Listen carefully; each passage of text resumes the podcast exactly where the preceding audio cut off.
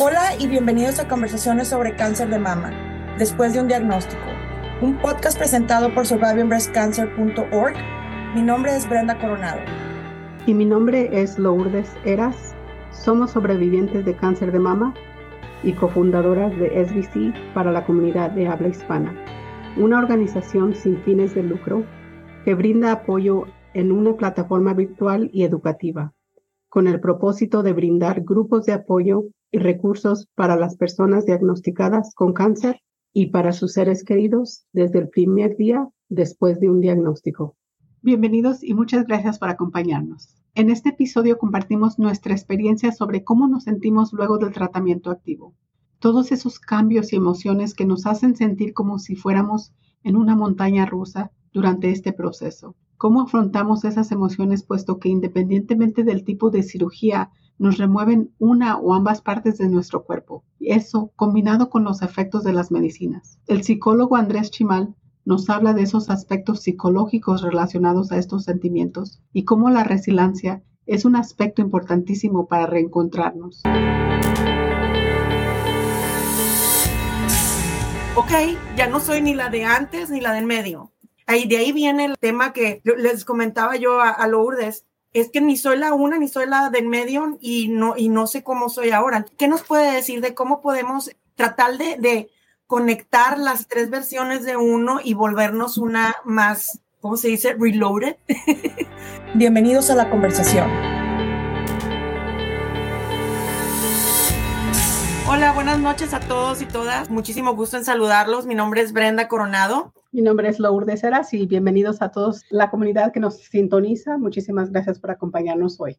El tema del día de hoy, y yo se lo platicaba a, a Lourdes justo cuando terminé mi, mi, tratamiento activo, ¿cómo vuelvo a ser yo misma? Porque hay una Brenda antes de diagnóstico, luego hay una Brenda en medio del diagnóstico que fue el, todo lo que viene siendo la, la parte del tratamiento activo. Luego ya que terminamos quimio, radio, cambia 100% uno y ahora ya aunque sigue siendo la misma persona, ya es, es, eres otra extensión, por decirlo de alguna manera. Entonces, ese es el tema que vamos a tocar el día de hoy. No sé, Laura, si quieres empezar el, ¿cómo ves tú? ¿Cómo es posible que volvamos a, a ser un poquito de lo que éramos antes o si somos alguna versión mejorada de nosotras mismas? Bueno, pues te puedo, te puedo decir que antes del cáncer, durante el cáncer, bueno, todavía a mí me dice el doctor, yo no te puedo decir que no tienes cáncer, todavía tienes cáncer. Ahorita estamos en tratamiento, empecé en enero. En los siguientes cinco años vamos a ver cómo se desarrolla, si la medicina está funcionando y si no funciona, pues haremos algunos cambios. Entonces eso es lo que a mí me tiene un poco en como en alerta. Cualquier cosa que síntomas o algo así, claro que te, viene la preocupación, pero también al trastorno de, de toda la información que hemos adquirido de los profesionales, creo que también es importante aclarar y recalcar que no podemos vivir una vida de estrés, ansiedad. Pienso que es bueno tratar de vivir lo más normal que podamos, aunque es más fácil decir que hacerlo. Ah, claro que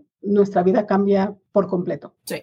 Yo te puedo decir que todavía porque, digamos, estamos en tratamiento, estamos todavía que nos faltan cirugías, me faltan ahorita, por cierto, fui con el doctor la semana pasada a hablar de una cirugía que se llama el Deep Flap, Uh -huh. Y creo que también tú lo, lo vas a, la sí. tienes programada en septiembre. Sí, correcto. Um, yo estoy mirando hacia el futuro, pero no tan cercano a hacer esa cirugía porque sí he tenido complicaciones mucho con los implantes. He tenido muchas cirugías a través de complicaciones que había tenido. O sea, que la Lourdes de hoy es más consciente de, de sí tenemos cáncer, sí estamos preocupados, sí tenemos que tener más, no sé, como que estamos más alertas. Y una, uno de los invitados que tuvimos, uno de los doctores, dijo, es que las cosas que una paciente hace es que piensa que cuando se le quita el tumor, ya me quitaron el cáncer y ya puedes seguir haciendo lo que hacías antes. Y cuando dijo eso él, dijo, es que lo que, los que tienes que entender es que hay algo que programó, que hizo que ese cáncer sur, surgiera.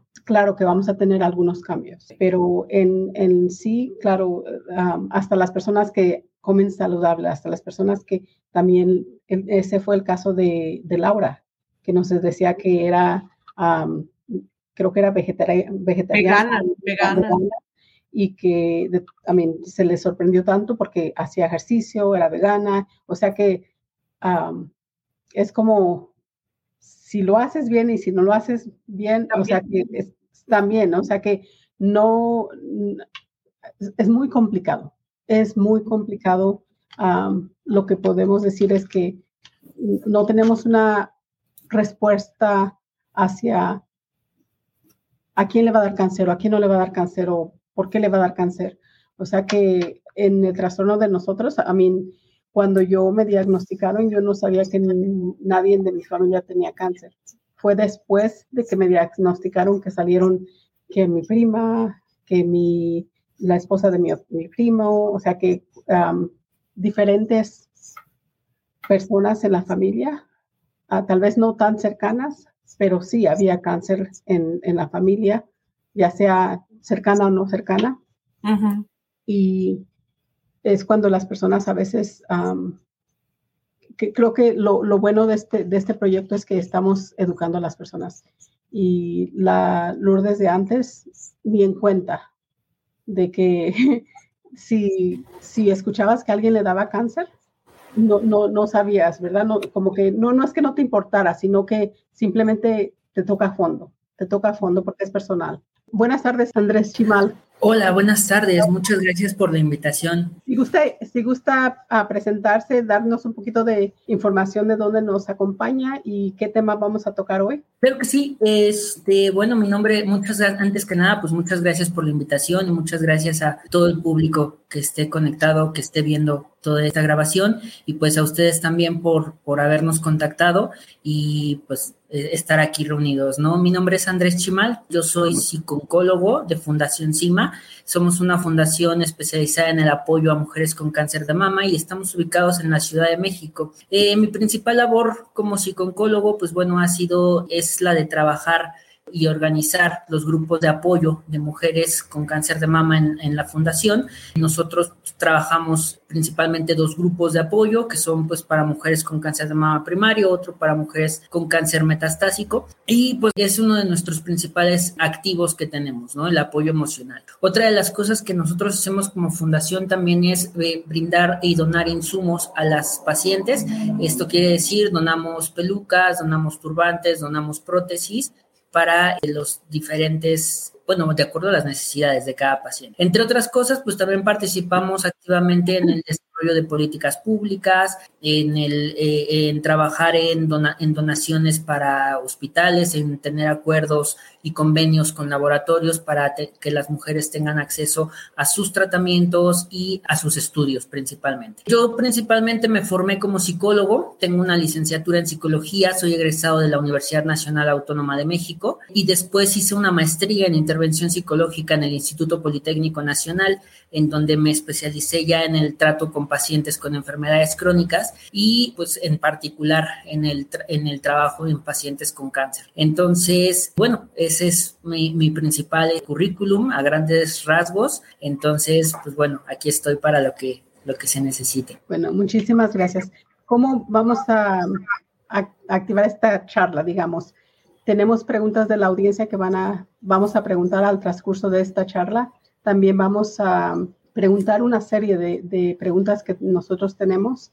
Como dijo usted, el título y lo que podríamos hablar es las, las causas o factores que han llevado a sentir que pierdamos nuestra identidad o sentido de ser uno misma. Y de eso estábamos hablando Brenda y yo, de lo que es la personalidad o simplemente cómo somos y cómo es cómo hemos cambiado a través de un diagnóstico. Sí, sí. En mi caso, por ejemplo, yo una persona más activa, muy uh, hacia mis ejercicios a la semana, trataban de comer sano, no digamos que el drink aquí y allá, este, y tenía mi, mi personalidad muy fuerte y muy, ok, esto, hacia aquí voy y, y, muy, ¿cuál es el camino, no?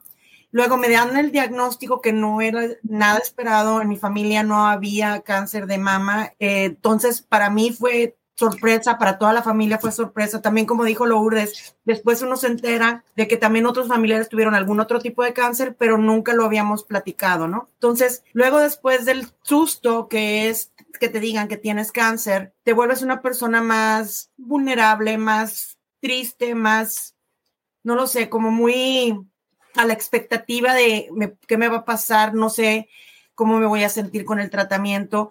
Y pues, eh, como le decimos, y Lourdes y yo lo mencionamos a cada rato, el, la montaña rusa de sentimientos donde un día te dicen, ok, este, ya vas a tener quimio y toda la mortificación de voy a tener quimio y luego ya estás en, terminas la quimio y ya, ok, ya pasé por esto. Entonces ahora te dicen radio y vuelve todo el, el, la sube y baja, ¿no? Pero luego ahora que ya uno terminó el tratamiento, es, ok, ya no soy ni la de antes ni la del medio. Y ahora tengo por X cantidad de años unas medicinas que también te afectan de otra manera. Entonces, ahí de ahí viene el tema que les comentaba yo a, a Lourdes, es que ni soy la una ni soy la del medio y no, y no sé cómo soy ahora. Entonces, usted como psicólogo, como psicólogo, ¿qué, ¿qué nos puede decir de cómo podemos tratar de, de conectar las tres versiones de uno y volvernos una más, ¿cómo se dice? Reloaded. creo que, creo que también depende mucho en qué etapa del proceso está uno, puesto que sí, está, haya uno tenido la mastectomía o una lumpectomía o haya tenido radiación o quimioterapia o haya tenido, estando con diferentes medicamentos, dependiendo de qué salieron nódulos afectados o no nódulos afectados, o también si le quitaron los pezones o no le quitaron los pezones. O sea que hay tantas, tantas variables que afectan indiferentemente las la mente, y el psyche de uno, porque es una cosa afecta a una persona diferente. Sí, claro, por supuesto. A ver, yo creo que aquí voy a empezar eh, con el tema de cuáles son los efectos psicológicos que yo reconozco o yo he estudiado que eh, tienen las pacientes que tienen este diagnóstico. De entrada, vamos a tener, yo, las he dividido en factores personales relacionados con el tratamiento y factores sociales. Lo personal tiene mucho que ver con cómo yo asimilo y qué es lo que yo creo y considero que va a pasar conmigo a raíz de un diagnóstico de cáncer. Por ejemplo, está el tema, está la situación eh, y que, que, es muy bien conocida por todos de que cuando me dan un diagnóstico de cáncer, inmediatamente lo asocio a qué? A la idea de muerte, ¿no? De ya me voy a morir, ya hasta aquí llegué y hasta ahí no hay más. Esta idea eh, genera una cantidad de síntomas de depresión, de ansiedad en la paciente que le afectan en cómo recibe la noticia, que afectan en cómo va a vivir la situación y que afectan en cómo va a seguir sus tratamientos, que es lo que desde el punto de vista psicológico denominamos como adherencia terapéutica, que no hay como tal un seguimiento, a veces no se llevan a cabo los tratamientos, este, no se siguen como, no se toman como se deberían de tomar, no se hacen las revisiones como se deberían de hacer todo eso, toda esa parte. Y evidentemente emocionalmente todo esto afecta en todo mi contexto, en cómo me desarrollo con todas las personas. Después está la parte de los tratamientos, ya como decía Lourdes, pues hay una, este, hay una N cantidad de tratamientos para un diagnóstico de cáncer de mama y pues cada tratamiento depende del tipo de cáncer de mama que nosotros tengamos enfrente. Todo esto también genera estrés en la paciente porque de entrada, pues en dónde va a recibir sus tratamientos cuánto le va a salir el, tratamiento, ¿no? En, cuanto a costos me refiero, ¿no? Justamente toda la parte de cirugía, ¿no? Toda esta preparación de prequirúrgica que se necesita para llegar a ese, a ese momento de la mastectomía, de la lumpectomía, de quitarte ganglios, de toda esta parte. Y todo lo que conlleva después el cambio de estas cirugías que se hacen, todo el cambio de imagen. Entonces también hay mucha incertidumbre, hay mucha a veces ignorancia de qué es lo que puede llegar a pasar después, ¿no? Y de ahí surgen muchas, muchas ideas este, y pensamientos que pues afectan en cómo la paciente vive toda esta situación. Y después también está la parte social, que aquí en esta parte social yo lo que he leído más tiene que mucho que ver con eh, la perspectiva de género, ¿no? Toda esta idea de que los pechos como son como una es una, eh, los tenemos asociados a la idea de una imagen femenina, de una imagen bonita, de una imagen eh, correcta, perfecta, y el hecho de que te lo quiten que te quiten uno, que te quiten ambos, cómo afecta esa parte, ¿no? También la pérdida del cabello, cómo afecta en esa eh, imagen personal y sobre todo también la parte de perspectiva de género también hablaba y había leído acerca de esta idea de que las mujeres muchas veces por toda esta cultura que a veces prevalece todavía en muchos países es viven hacia sus familias, viven hacia otras personas y no viven hacia ellas mismas. Esto quiere decir que a veces se preocupan más por otros que por una misma. ¿Por qué menciono todo esto? Todos estos, todos estos factores que están, están cercanos a la paciente, los vamos a reconocer y los vamos a llamar como factores de vulnerabilidad o como factores de riesgo. ¿Por qué menciono esto? Porque contestando la pregunta de Brenda, ¿cómo podemos llegar a retomar la vida después de todo este proceso? A través de un proceso que se conoce como resiliencia. La resiliencia, en algunos contextos y, de acuerdo a los autores que ustedes puedan revisar, se conoce como el proceso de adaptación a una situación adversa. Y dentro de este proceso de adaptación hay diferentes factores que influyen en que se dé esa adaptación. Y justamente están estos factores de riesgo, que principalmente son factores que están completamente ajenos a la persona, que son los factores del contexto que lo rodea. Y en este caso, en, en, una paciente con cáncer de mama, podemos hablar de factores de políticas de salud, de que no hay acceso a medicamentos, de que no hay acceso a tratamientos médicos, todo ese tipo de cosas. Como factores de vulnerabilidad, vamos a encontrar a lo mejor el tema de que ya ha habido cáncer antes en su familia, predisposición genética, vamos a hablar de factores de riesgo como obesidad, como tabaquismo, como alcoholismo y todo este tipo de, factores que son ya personales de ella, pero también para que se dé la adaptación va a haber factores protectores que van a mitigar los efectos de estas dos. Estos factores protectores los vamos a reconocer porque son habilidades como lo es la comunicación asertiva, como lo es la habilidad de solución de problemas, como lo es la flexibilidad cognitiva, que básicamente es tener esta posibilidad de visualizar las cosas de una manera diferente, de cambiar la perspectiva de cómo son las cosas. Vamos a hablar también de factores de personalidad en estos factores protectores, vamos a hablar de muchísimas habilidades que influyen en todo este proceso. Es así como desde mi perspectiva, desde lo que yo he estudiado, creo que se puede llegar a retomar y a integrar todo este proceso de antes y después de un diagnóstico y de tratamientos a cáncer de mama a través de este proceso resiliente. Se llama resiliencia, ¿verdad? Resiliencia. Resiliencia. ¿Nos podría dar un poquito más de, de expander un poco en la, en la explicación del, del, del tema de la resiliencia, porque yo lo entiendo como, es como una, un adaptarte al nuevo entorno, obviamente sin, con, con tratando de, de, de, de lo nuevo que, que, que, pasaste, ¿no? Entonces, si nos puede explicar un poquito más sobre el, tem, el término. Así es, claro. Así como tú lo dijiste, es tal cual. La resiliencia, si tú, lo, si tú buscas resiliencia en el buscador, seguramente te van a aparecer eh, definiciones muy básicas y un tanto superficiales a veces de lo que es la resiliencia, porque muchas veces está definida como la habilidad para salir adelante de una situación. Pero en realidad no es una habilidad. La resiliencia es un proceso. Es un proceso en donde dentro de todo ese proceso están incluidas varias habilidades que van a hacer que nosotros nos adaptemos a esa situación adversa. Gracias por sintonizar y escuchar nuestro podcast. Si deseas obtener más información sobre nuestra organización, próximos eventos y las formas de conectarse, lo puedes hacer visitando nuestro sitio web en es.survivingbreastcancer.org. Toda la información en nuestro podcast proviene de experiencias personales y no reemplazan o representan la de tu equipo médico profesional. Siempre debes de consultar a tu equipo médico.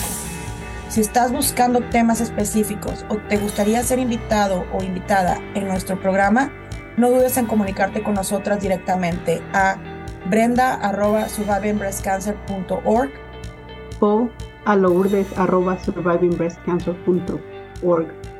Síguenos en Instagram a Después de un Diagnóstico y Facebook Después de un Diagnóstico. Gracias.